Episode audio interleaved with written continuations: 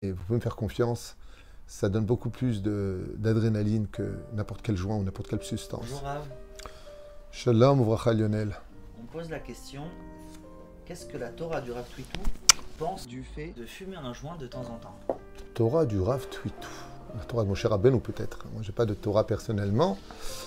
Qu'est-ce qu'on pense des joints? Effectivement, de plus en plus de gens aujourd'hui, malheureusement, je dis bien malheureusement, j'en avais fait d'ailleurs un cours, euh, fument des joints pour essayer de, de, s'oublier ou, d'oublier leurs soucis, de déstresser, comme on pourrait dire un antidépresseur. Et hum, ce qu'en pense la Torah de par elle-même, c'est que la Torah est basée sur un fondement extraordinaire qu'on doit tous retenir. Les Avdil ben Kodesh lechol. Un homme doit toujours être lucide. Un homme doit toujours être conscient de ses responsabilités, de l'engagement de ses propos, de ses responsabilités familiales et autres, de telle façon à ce qu'il ne s'oublie pas.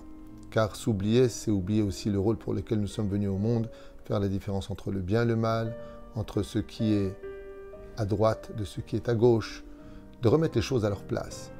Et malheureusement, il faut savoir que toute addiction est un esclavage. Il y a aujourd'hui beaucoup de gens qui malheureusement euh, se sont plongés en tant que couple, même avec des enfants, j'ai entendu, dans cette addiction du joint qui coûte énormément d'argent. Il y a même des États aujourd'hui qui veulent permettre ce genre de choses. Ça peut être vu comme un système médicamenteux. La première règle dans la Torah, c'est que toute chose dans laquelle je deviens totalement dépendant, donc une addiction, est considérée comme une forme d'idolâtrie. La deuxième chose, c'est qu'il faut savoir que les joints, malheureusement, euh, surtout à forte dose, quand on en prend plusieurs dans la journée, eh bien, s'attaque aux neurones de l'homme. L'homme, avec le temps, ne se rend pas compte de cela, mais hum, son addiction l'amène vers des pertes de mémoire, vers un dysfonctionnement euh, de la logique. Il se calme un moment, mais en fin de compte, il peut devenir très nerveux, surtout s'il n'a pas sa substance euh, que son sang demande.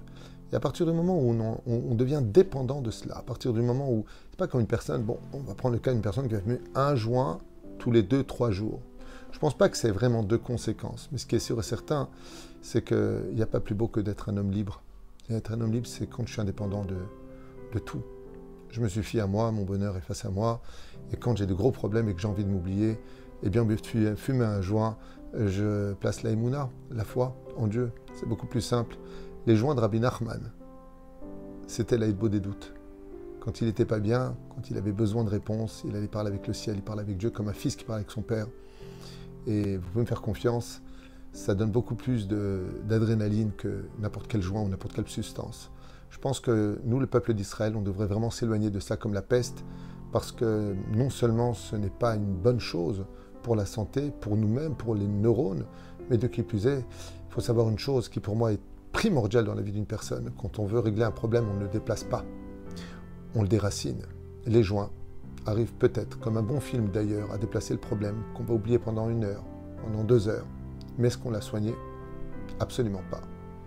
On s'est simplement donné l'illusion qu'à travers eh bien, un petit joint, on va aller mieux pendant quelques temps, pour s'oublier de tous nos soucis, au lieu de les régler, de les affronter avec les armes que Dieu nous a données.